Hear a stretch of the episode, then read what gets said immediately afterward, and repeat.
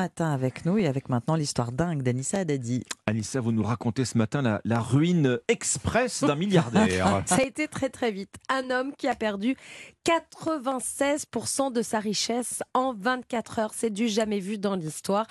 Je vais vous raconter ce matin l'histoire du plus grand effondrement de richesse d'un milliardaire, hein, tout simplement. Alors, reprenons depuis le début.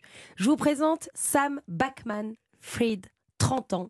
Ça ne vous dit rien ça Non. ne vous dit rien. Non, je non, connais pas. a priori non. Eh bien, pourtant, cet homme m'est super connu, mais dans le monde des crypto-monnaies, sous Ah. les initiales de SBF. Vous, avez des bitcoins un peu vous, Eh non. vous avez investi Eh non, dans les je- bitcoins? Non. Je suis pas Bon. spécialiste. hein. Bah, vous allez voir que vous avez peut-être bien fait.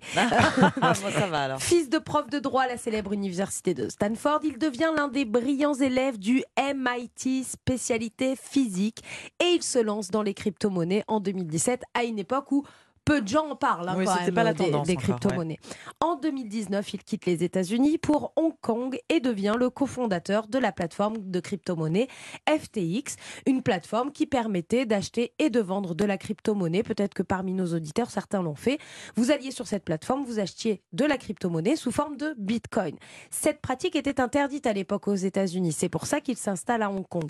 À 29 ans, Sam est l'homme de moins de 30 ans le plus riche au monde et il fait même la une du magazine Forbes, c'est ce Mm. magazine de, de personnalités influentes.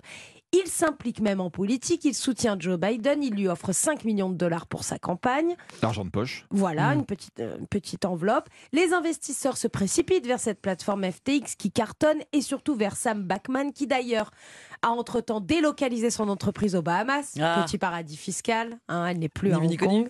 Euh, si vous suivez un peu l'actualité de la finance en ce moment, vous avez peut-être vu que la semaine dernière a été très agitée.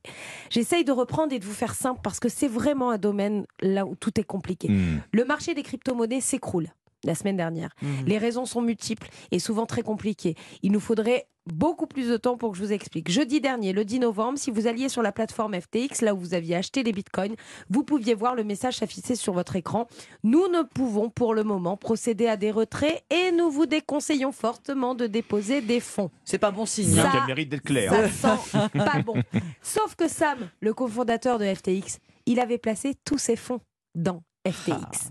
Et il s'est retrouvé en 24 heures la semaine dernière avec 96% de sa fortune perdue, soit 15,6 milliards de dollars. Il lui en reste un petit peu, un petit peu moins d'un milliard. Alors on souhaite à Sam de rebondir, évidemment. Hein, une histoire précédente pourrait lui donner envie de continuer, puisque l'année dernière, en 2021, un autre homme a perdu 15 milliards. C'est Elon Musk Ah, qui avait vu oui. ses actions chuter à la bourse. Il avait perdu 15 milliards de dollars Oui. très rapidement en quelques jours. Depuis, Elon Musk s'est refait dans le monde de la finance tout à risque, mais lui, il en avait un peu plus. Bah, il en a beaucoup plus, Voilà, milliards. 15 oui. milliards On- pour On est encore Musk. sur une autre échelle. C'était une petite broutille. Bah, c'est juste l'homme le plus riche du monde. hein, Voilà, actuellement. exactement. Donc, euh, bon, bah, sur les bitcoins, euh, là, Oui. on n'est pas sur un, un avenir radieux. Quoi. Si j'étais riche. Peut-être qu'il équipe Yvan Rebrock maintenant, Sam Backman. Merci beaucoup Anissa Haddadi. On vous retrouve juste avant À 5h30 tout pour la météo. À tout à l'heure.